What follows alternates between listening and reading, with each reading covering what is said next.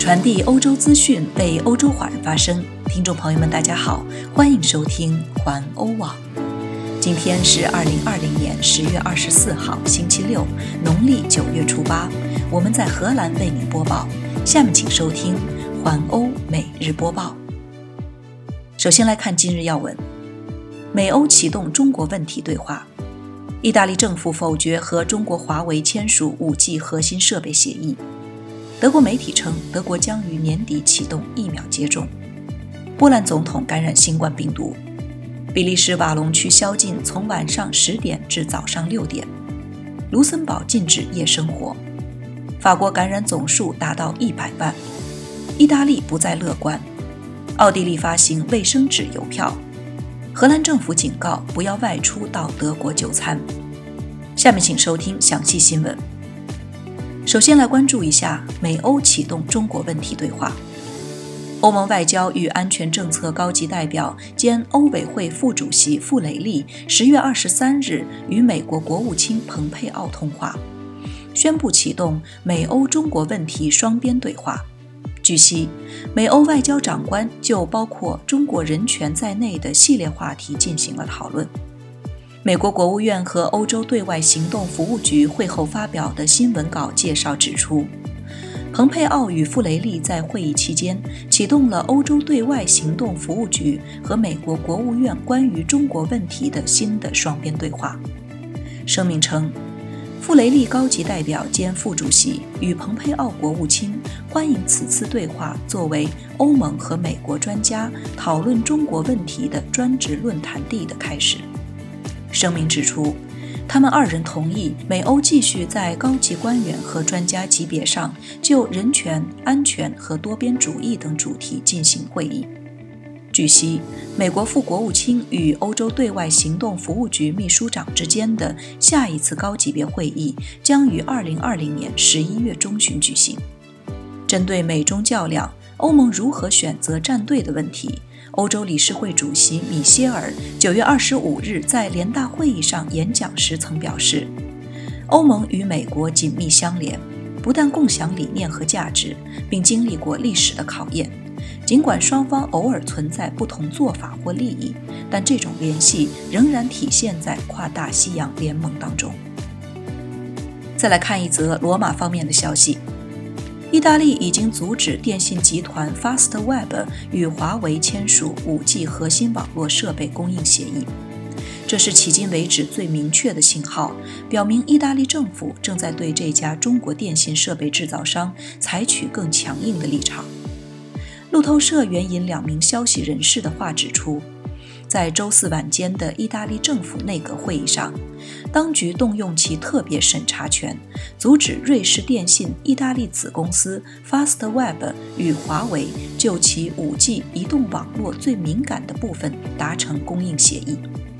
一名政府高级消息人士表示，政府否决了这项行动，要求 Fastweb 多元化其供应商。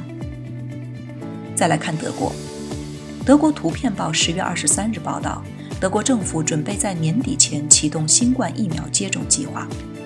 图片报的报道并没有援引消息来源，但称德国卫生部打算开设六十处专用接种中心，确保疫苗以恰当的温度储存。同时，已经要求德国十六个州政府十一月十日前上报中心具体选址。德国卫生部长施潘本周早些时候在一场视频会议上说，德国生物新技术公司目前正在研制的疫苗接近通过审批。一些与会者透露，施潘回答疫苗首批接种何时启动时说，可能在年底前。德国生物新技术公司目前正在与美国辉瑞制药公司展开技术合作，研发新冠疫苗。再来看波兰总统感染新冠病毒。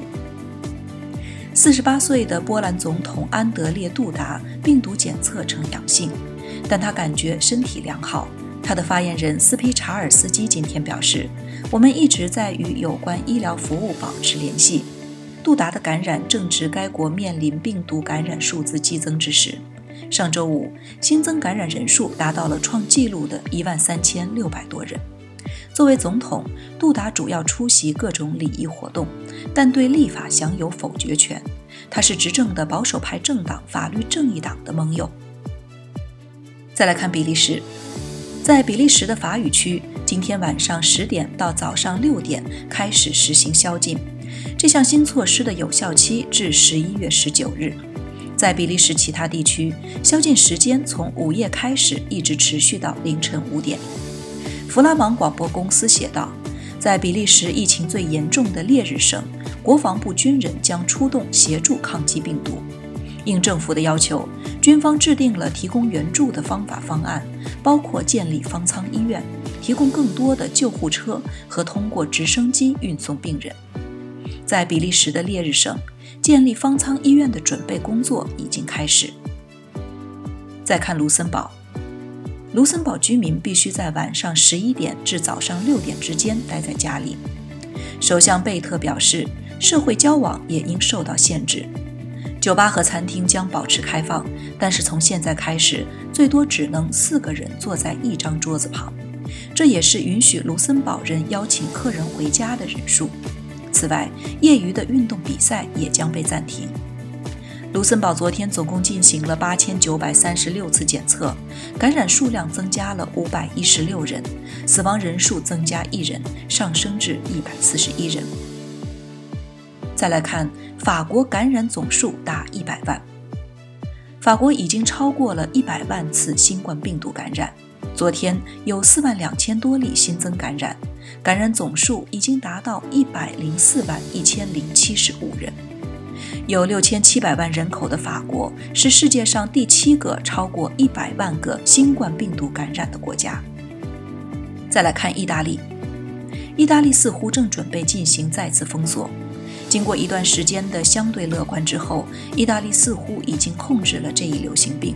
但是最近几周感染数字激增，在许多地区，特别是米兰和那不勒斯周围地区，地方已经实行了宵禁。并敦促总理孔特在全国范围内采取更严格的措施，但是意大利总理暂时不希望进行第二次封锁。在第一波疫情中，意大利是欧洲的重灾区，特别是该国北部的伦巴第地区。再来关注奥地利发行卫生纸邮票，奥地利邮政将发行卫生纸邮票，邮票看起来很像卫生纸，上面印着一头小象。这是奥地利提醒人们应该保持距离的国家标志。